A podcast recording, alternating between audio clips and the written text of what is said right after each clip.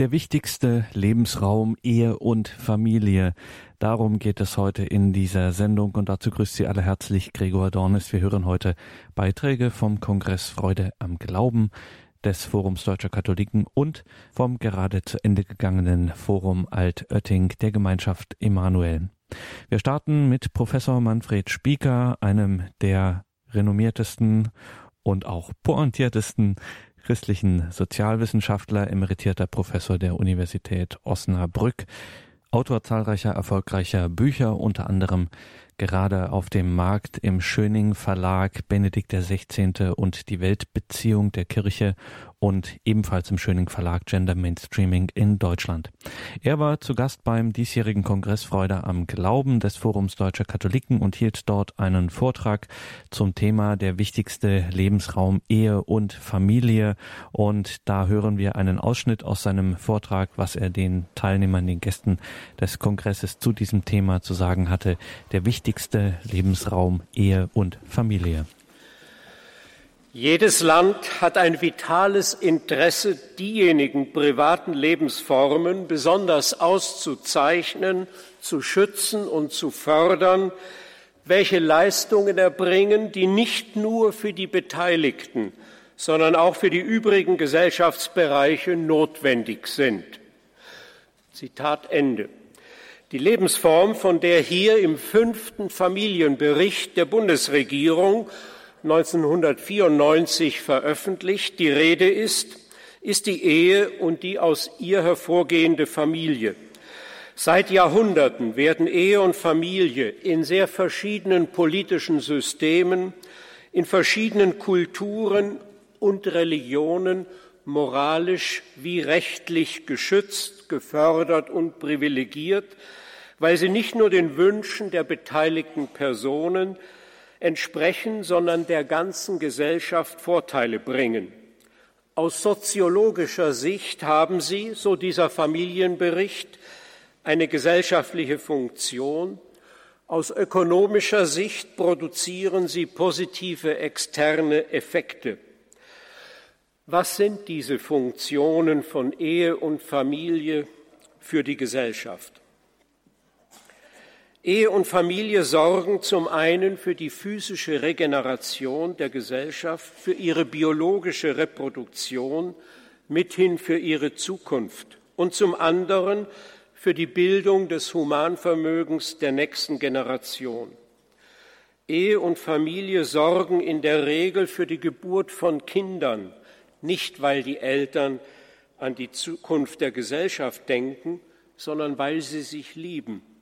Die Zeugung eines Kindes ist die Inkarnation ihrer Liebe. Ehe und Familie sind deshalb, so hat es die Verfassung des Landes Hessen schon zweieinhalb Jahre vor dem Grundgesetz zum Ausdruck gebracht, Grundlage des Gemeinschaftslebens. Deshalb stünden sie unter dem besonderen Schutz des Gesetzes. Die Ehe ist keine Ratifizierung einer schon bestehenden, sondern der Beginn einer neuen Beziehung zwischen Mann und Frau, die sich ohne Vorbehalt einander schenken, die sich sexuelle Treue sowie liebende Fürsorge und Unterstützung versprechen, in Gesundheit und Krankheit, in guten und in schlechten Zeiten, bis der Tod sie scheidet. Sie vereinigt einen Mann und eine Frau ganzheitlich, nicht nur leiblich, sondern auch geistig und seelisch. Auch umgekehrt gilt, eine Ehe vereinigt Mann und Frau nicht nur geistig oder emotional, sondern auch leiblich. Der Geschlechtsakt ist deshalb ein untrennbar leiblicher und geistiger Akt. Es kommen nicht nur die komplementären Körperteile, sondern zwei Personen zusammen. Mann und Frau werden biblisch ausgedrückt ein Fleisch. Sie erkennen einander. Der Geschlechtsakt ist ein Akt gegenseitiger Vollendung durch vorbehaltlose Hingabe. Eine solche umfassende Hingabe vermag jenes Glück und jene Seligkeit und ich füge hinzu auch jene Schönheit zu schenken, auf die unser ganzes Sein wartet. Sie lässt uns, so Benedikt in seiner ersten Enzyklika Deus Caritas est, Sie lässt uns etwas vom Geschmack des Göttlichen spüren. Die Ehe setzt deshalb die umfassende gegenseitige Bejahung, die lebenslange Treue und die Offenheit für die Weitergabe des Lebens voraus. Die Ehe drängt dazu, Familie zu werden. Um Einblicke in das Wesen der Ehe zu gewinnen, bedarf es keines religiösen Glaubens. Die Ehe ist ein natürlicher Bund von Mann und Frau, der weder durch den Gesetzgeber noch durch den Priester konstituiert wird. Politik und Religion können diesen Bund nur zur Kenntnis nehmen und besiegeln, das ist die Aufgabe des Standesamtes, beziehungsweise feiern, das ist die Aufgabe des Traugottesdienstes in der Kirche. Die Ehe ist eine Ressource für die beiden Ehepartner. Sie ist, schreibt Papst Franziskus in Amoris Laetitia, unter Verweis auf Gaudium et Spes, den Katechismus und Humane Vitae an erster Stelle eine innige Gemeinschaft des Lebens und der Liebe, die ein Gut für die Ehegatten selbst darstellt, und die Geschlechtlichkeit ist auf die eheliche Liebe von Mann und Frau hingeordnet. Das Kind kommt nicht, so Franziskus, von außen zu der gegenseitigen Liebe der, Gatten hinzu, es entspringt im Herzen dieser gegenseitigen Hingabe, deren Frucht und Erfüllung es ist. Von Anfang an wehrt die Liebe jeden Impuls ab, sich in sich selbst zu verschließen und öffnet sich einer Fruchtbarkeit, die sie über ihre eigene Existenz hinaus ausdehnt. So kann also kein Geschlechtsakt diese Bedeutung bestreiten. Zitat Ende. Papst Franziskus bestätigt hier ausdrücklich Humane Vitae, Ziffer 11.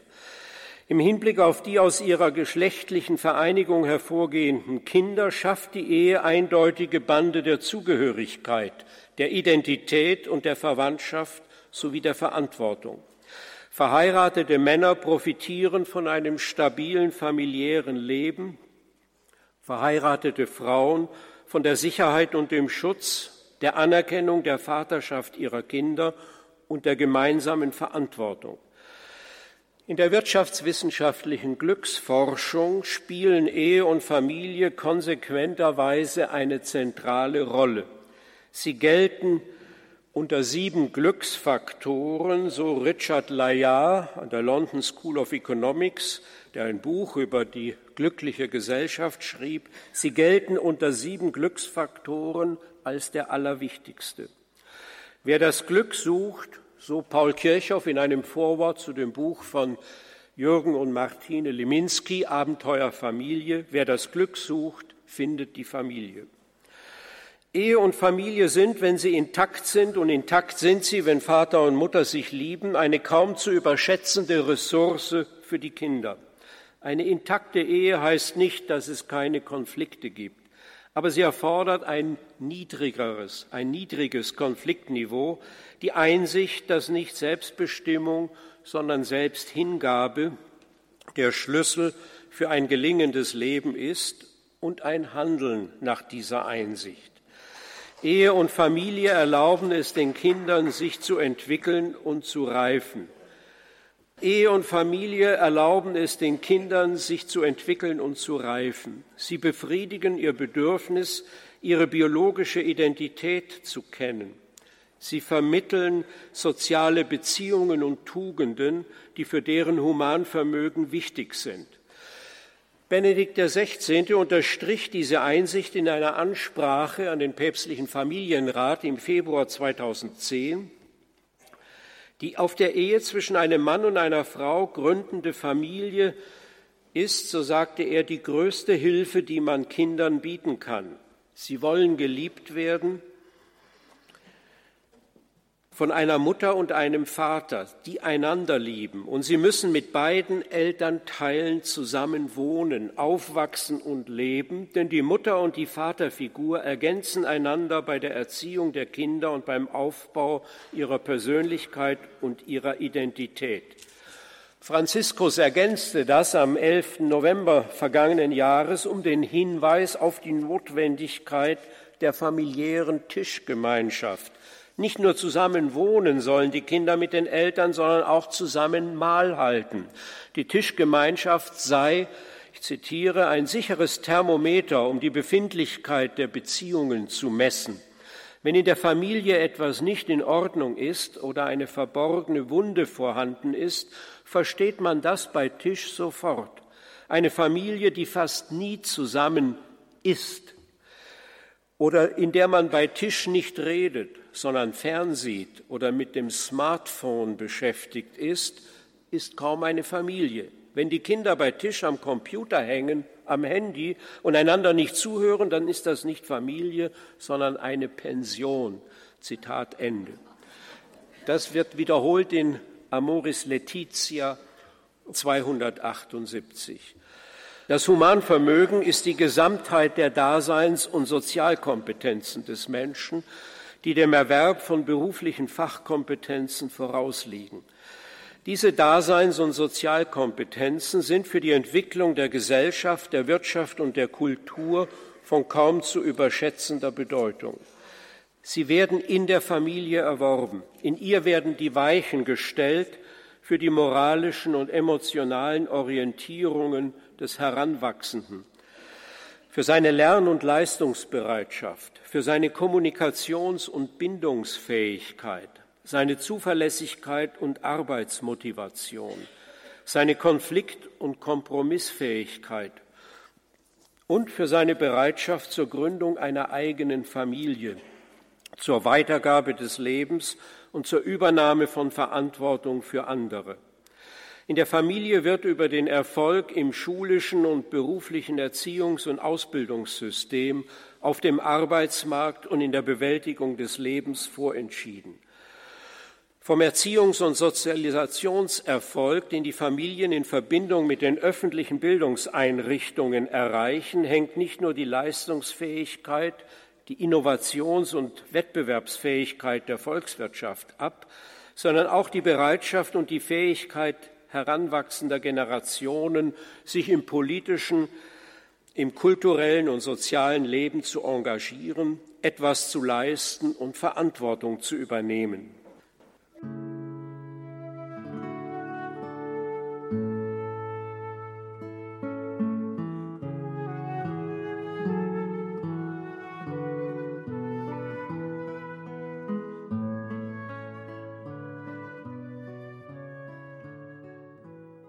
Anfang der 60er Jahre verbreitete sich die chemische Empfängnisverhütung, die sogenannte Antibabypille, die den inneren Zusammenhang von Sexualität und Weitergabe des Lebens auseinanderriss.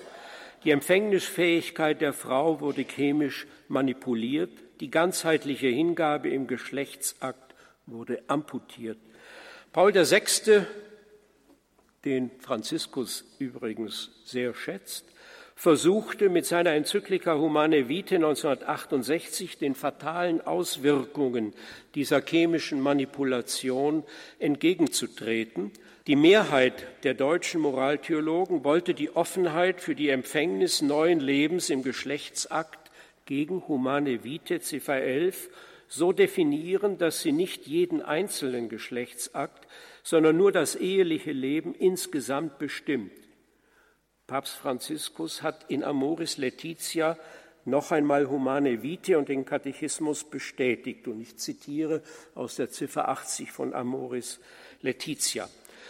Das Kind kommt nicht von außen zu der gegenseitigen Liebe der Gatten hinzu, es entspringt im Herzen dieser gegenseitigen Hingabe, deren Frucht und Erfüllung es ist. Es erscheint nicht als Abschluss eines Prozesses, sondern ist von Anbeginn der Liebe als ein wesentliches Merkmal zugegen, das nicht abgeleugnet werden kann, ohne die Liebe selbst zu verkürzen. Von Anfang an wehrt die Liebe jeden Impuls ab, sich in sich selbst zu verschließen und öffnet sich einer Fruchtbarkeit, diese über ihre eigene Existenz hinaus ausdehnt. So kann also kein Geschlechtsakt diese Bedeutung bestreiten, auch wenn aus verschiedenen Gründen nicht immer tatsächlich ein neues Leben gezeugt werden kann.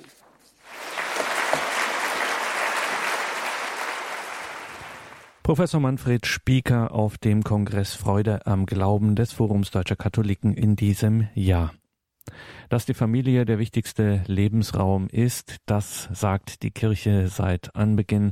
Und sie betont es immer mehr, immer verschärfter, immer besorgter angesichts der Erosion der Familie, der Anfechtung der Familie in der Moderne durch Industrialisierung, Kapitalismus, neuerdings Finanzkapitalismus auch und gerade darum ging es bei der Bischofssynode zur Familie und geht es dem nachsynodalen Schreiben Amoris Laetitia von Papst Franziskus. Professor Joachim Schröter, Ingenieur, an der Fachhochschule in Rosenheim. Sein Fachgebiet die Kunststofftechnik und er ist engagierter Katholik, engagierter Laie und er hat eine Einladung angenommen zum Forum Altötting der Gemeinschaft Emanuel, hat dort zu den Teilnehmerinnen und Teilnehmern, den jungen Menschen, auch den Familien, man hört das im Hintergrund, dass da auch viele Familien dort vor Ort waren. Dort hat er über Amoris Laetitia gesprochen aus seiner Sicht, was ihm dort wesentlich erschien und was er dort zu sagen hatte. Da hören wir hier in einem Ausschnitt hinein. Die Aufnahme ist nicht von der besten Tonqualität. Das bitten wir schon jetzt zu entschuldigen, aber es lohnt sich auf jeden Fall, Professor Johannes Schröter über Amoris Laetitia zu hören beim Forum Altötting der Gemeinschaft Emanuel. Ja, und jetzt zu Amoris Laetitia und genau zu der Entfremdung zwischen Kirche und Familie oder der vielleicht herbeigeredeten Entfremdung, sagt der Papst in etwas ganz Starkes. Der Papst sagt, die Kirche ist eine Familie aus Familien.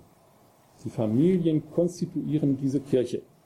Die Kirche baut zumindest nicht nur auf Individuen auf. Ähm, es gibt nicht nur den einzelnen Gläubigen und darüber dann die große Kirche, in der alle zusammengefasst sind, sondern als Zwischenebene quasi neben anderen Zwischenebenen wie den Verbänden oder Vereinen, die Gemeinschaften, die Familie. Die Kirche ist eine Familie aus Familien, die durch das Leben aller Hauskirchen ständig bereichert wird. Daher wird Kraft des Ehesakramentes jede Familie im umfassenden Sinn ein Gut für die Kirche, in dieser Hinsicht wird es für die Kirche heute zum wertvollen Geschenk, die Wechselseitigkeit zwischen Familie und Kirche zu betrachten. Die Kirche ist ein Gut für die Familie und die Familie ist ein Gut für die Kirche. Also er hält Familien für wichtig, für konstituierend für die Kirche und er hält enorm viel von Eltern.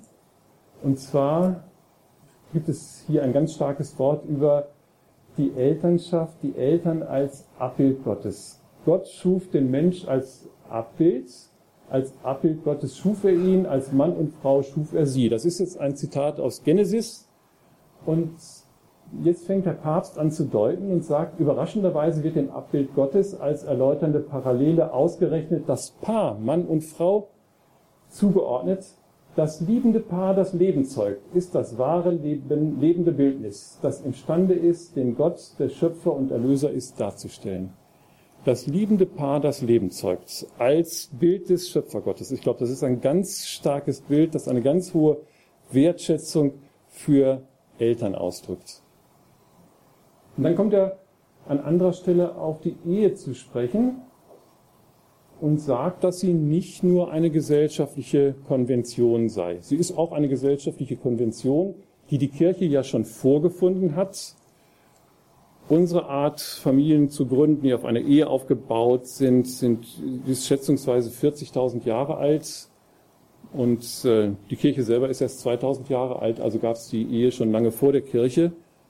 Ähm, und es war eine gesellschaftliche Konvention, das sagt der Papst, aber es ist nicht nur eine gesellschaftliche Konvention, nicht nur ein leerer Ritus oder das bloße Zeichen einer Verpflichtung. Das Sakrament ist eine Gabe für die Heiligung und für die Erlösung der Eheleute. Und dann ein ganz großes Wort, die Ehe ist eine Berufung. Die Ehe ist eine Berufung. Daher muss die Entscheidung zu heiraten und eine Familie zu gründen Frucht einer Prüfung der eigenen Berufung sein.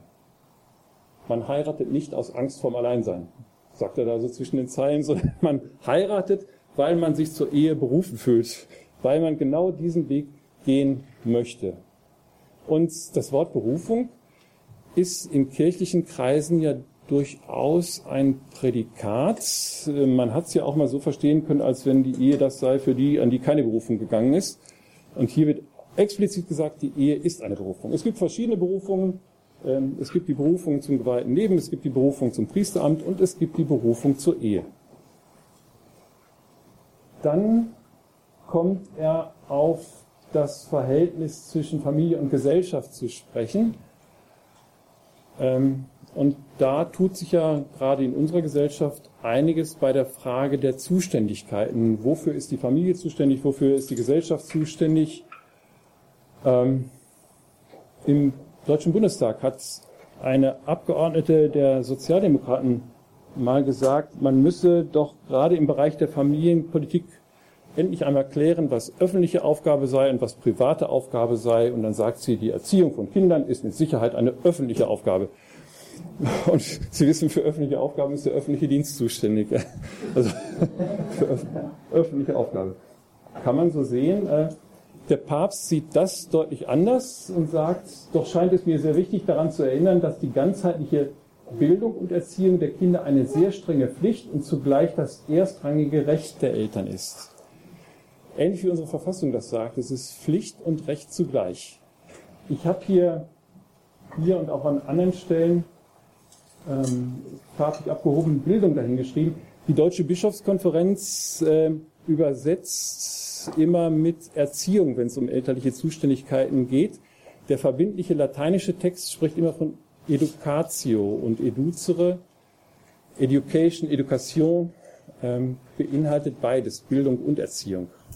In anderen Sprachen versucht man erst gar nicht, diese untrennbaren Paare Bildung und Erziehung und Betreuung auch noch zu splitten, um dann zu sagen, die Bildung ist für den öffentlichen Bereich und äh, die Erziehung ist fürs Private, sondern Bildung und Erziehung gehen immer Hand in Hand. Und von daher müsste man eigentlich überall da, wo in den verbindlichen lateinischen Texten von Educatio die Rede ist, im Deutschen von Bildung und Erziehung sprechen und nicht nur von Erziehung, weil das eine verengende Übersetzung ist. Also für die Eltern die strenge Pflicht und zugleich das erstrangige Recht, Bildung und Erziehung ihrer Kinder zu betreiben. Es ist nicht nur eine Bürde oder eine Last, sondern auch ein wesentliches und unersetzliches Recht, das zu verteidigen sie aufgerufen sind. Also dem Papst scheint schon klar zu sein, dass dieses Recht angefochten wird. Und sie, wo immer sie sich da bedrängt fühlen, sind aufgerufen, dieses Recht zu verteidigen. Und niemand darf den Anspruch erheben, es ihnen zu nehmen. Und dann spricht er weiter davon, dass der Staat natürlich Bildungsangebote machen darf, aber der Staat muss diese Bildungsangebote subsidiär machen, da wo die Eltern Ergänzung brauchen, und zwar brauchen aus ihrer Sicht und nicht aus externer Sicht. Der Staat bietet subsidiär einen Bildungsdienst an, der die nicht delegierbare Funktion der Eltern begleitet. Diese haben das Recht, die Art der Ausbildung, die sie ihren Kindern gemäß ihren Überzeugungen geben wollen, frei zu wählen. Da klingt so das Recht der Schulwahl an. Welche Schule, auch welche Schulinhalte wünsche ich für mein Kind? Äh, Papst Franziskus wiederholt da eine schon mehrfach getroffene Aussage der Soziallehre. Es sind die Eltern, die entscheiden können müssen, die wir an einem Buffet auswählen können müssen, ohne materielle Nachteile zu haben welche Art von Ausbildung ihre Kinder bekommen sollen, wie ihr Kind geprägt wird. Die Schule ersetzt die Eltern nicht, sondern ergänzt sie. Dies ist ein Grundprinzip.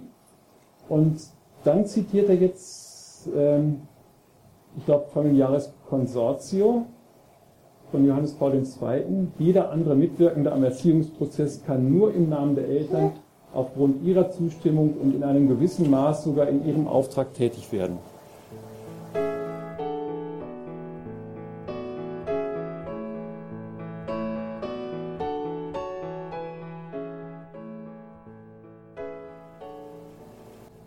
Und dann sagt er, sagt der Papst, doch hat sich eine Kluft zwischen Familie und Gesellschaft, zwischen Familie und Schule aufgetan, ist der Erziehungspakt heute zerbrochen. Und so ist die Erziehungsallianz zwischen Gesellschaft und Familie in eine Krise geraten. Ich kann mich noch gut entsinnen, mein erster Sohn hat in der Grundschule enorme Disziplinprobleme gemacht. Ich bin x-mal eingestellt worden, um mir Ermahnungen anzuhören, bis mir dann mal der Kragen geplatzt ist und ich gesagt habe, wenn Sie meinen Sohn mit der Androhung von polizeilichen Zwangsmaßnahmen mir einbestellen, dann sehen Sie zu, wie Sie mit ihm zurechtkommen. Dafür bin ich nicht zuständig. Das ist natürlich frech, äh, aber wenn der Staat sagt, her mit den Kindern, dann kann ich jegliche Verantwortung abstreiten und kann sagen, ich habe sie, ja, ich hab sie ja nicht abliefern wollen. Sie wollten das Kind haben, sehen Sie zu, wie Sie damit zurechtkommen. Ne? Wenn es so wäre wie mit dem Kindergarten oder mit der Schule in Frankreich oder Dänemark, wenn das Kind in der Schule wäre, weil ich es gewünscht hätte, dann könnte der Lehrer entgegnen, so einfach geht's nicht, Herr Schröter, Sie haben Ihr Kind hier haben wollen, kümmern Sie sich, dass es äh, beschulbar ist. Ja? ja, und dann kommen Tipps für die pastorale Praxis in den Pfarreien und vielleicht auch in den Gemeinschaften. Die Synodenväter hätten darauf hingewiesen, dass die ersten Jahre der Ehe ein wesentlicher und heikler Zeitabschnitt sind, währenddessen die Paare im Bewusstsein der Herausforderungen und der Bedeutung der Ehe wachsen. Hier ergibt sich das Erfordernis einer pastoralen Begleitung, die nach der Feier des Sakramentes fortgesetzt wird. Bei dieser Pastoral ist die Anwesenheit erfahrener Ehepaare von großer Bedeutung. Also andere Ehepaare als Seelsorger. Die Pfarrei wird als der Ort verstanden, an dem erfahrene Paare Jüngeren zur Verfügung stehen können. Das passt recht gut zu einer Erkenntnis von Papst Paul VI aus seinem Schreiben Evangelii Nuntiandi von 1975. Das schreibt Papst Paul damals, der heutige Mensch, so sagten wir kürzlich zu einer Gruppe von Laien, hört lieber auf Zeugen als auf Gelehrte. Und wenn er auf Gelehrte hört, dann deshalb, weil sie Zeugen sind. Er hört lieber auf Zeugen als auf Gelehrte. Ähm, und das mag der Grund sein, weshalb es ratsam ist, Ehepaare in der Familienpastoral, auch in der Ehepastoral einzusetzen, weil die quasi als Zeugen wirken können. Sie reden von dem, was sie selber leben. Und dann nochmal zu Möglichkeiten der praktischen Pastoral. Die Pfarreien, die Bewegungen, die Schulen und anderen Einrichtungen der Kirche können Hilfestellung leisten, um die Familien zu betreuen und neu zu beleben. Zum Beispiel durch Mittel wie Versammlungen von benachbarten oder befreundeten Ehepaaren, kurze Einkehrtage für Ehepaare, Vorträge von Spezialisten über ganz konkrete Problemkreise des Familienlebens, Eheberatungszentren durch missionarisch Tätige, die besonders dafür da sind, mit den Eheleuten über ihre Schwierigkeiten und Wünsche zu sprechen, durch Beratungsstellen für verschiedene familiäre Situationen, Sucht, Untreue, Gewalt in der Familie, durch Räume für Spiritualität, durch Workshops zur Ausbildung von Eltern mit schwierigen Kindern und durch Familienversammlungen. Das sind so Tipps für die Praxis. Äh, die Bischöfe sind ja auch befragt worden, was läuft bei euch in den Diözesen gut? Gebt doch mal Beispiele von gelingender Arbeit. Und da muss so etwas äh, zum Vorschein gekommen sein. Ja, Konsequenzen. Als Appell an Sie, dass man aus diesem Schreiben herauslesen kann, seien Sie sich bewusst, Sie sind Abbild Gottes. Sie sind Abbild Gottes und das ist das Beste, was auf diesem Globus unterwegs ist. Das ist ihre Würde. Darauf können sie stolz sein und Kerzen gerade gehen. Das ist aber auch ihre Verantwortung. Äh, wenn sie Abbild Gottes sind, wenn sie so begnadet sind, werden sie sich vielleicht beim jüngsten Gericht schwer tun, sich damit herauszureden, dass sie ein kleines Licht gewesen wären. Die Kirche ist eine Familie. Das zur Verfasstheit unserer Kirche. Die Kirche ist eine Familie und keine noch so emsige Firma. Und Sie, wir alle sind Mitglieder dieser Kirche und nicht etwa Zielgruppe, nicht Betreuungsfälle dieser Kirche. Das gibt uns Rechte, aber das gibt uns auch die Pflicht, uns als ebenbürtige Mitglieder um das Gelingen dieser Kirche zu kümmern. Und die letzte Botschaft, die hier unmittelbar passt, für die Familienpastoral werden Familien gebraucht. Die Familienpastoral darf sich nicht auf die Hoffnung auf den sportlichen Jugendkaplan beschränken, dass der es richten wird mit seinem Charme und seinem attraktiven Auftreten, sondern da werden Eltern gebraucht, gestandene Väter und Mütter, die für ihre Kinder, für andere Kinder, vor allen Dingen aber für andere Eltern Seelsorger sein können. Unsere Kirche hat ein enormes Ungleichgewicht von Seelsorge an Kindern und Seelsorge an Eltern. Äh, ich würde mal sagen, 9 zu 1 ungefähr im Verhältnis Seelsorge an Kindern zu Seelsorge an Eltern. Die Elternseelsorge liegt brach ähm, und es wäre eigentlich an den Eltern, sich gegenseitig zu bestärken. Ja, ganz zum Schluss noch ein nettes Wort, das nicht aus Amoris Letizia stammt, äh, sondern aus einer Ansprache, die Papst Franziskus bei seinem Kuba-Besuch vor Familien in Santiago de Cuba gehalten hat. Und da sagt er etwas zur Eucharistie. Ich möchte nicht schließen, ohne die Eucharistie zu erwähnen. Ihr werdet bemerkt haben, dass Jesus die Feier seines Gedächtnisses in den Rahmen eines Abendmahls legen wollte. Als Rahmen für seine Gegenwart unter uns wählte er einen konkreten Moment im Familienleben, einen Moment, den alle erleben und den alle verstehen können, das Abendessen.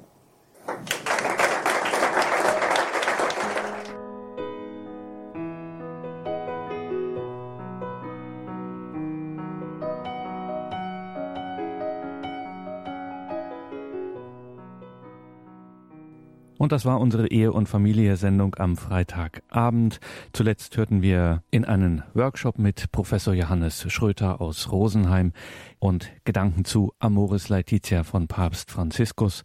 Und genau das wird jetzt auch Thema sein in unserer Credo-Sendung. Gleich um 20.30 Uhr sind wir verbunden mit Dr. Christian Schulz, Priester des Bistums Regensburg und ausgewiesener Moraltheologe.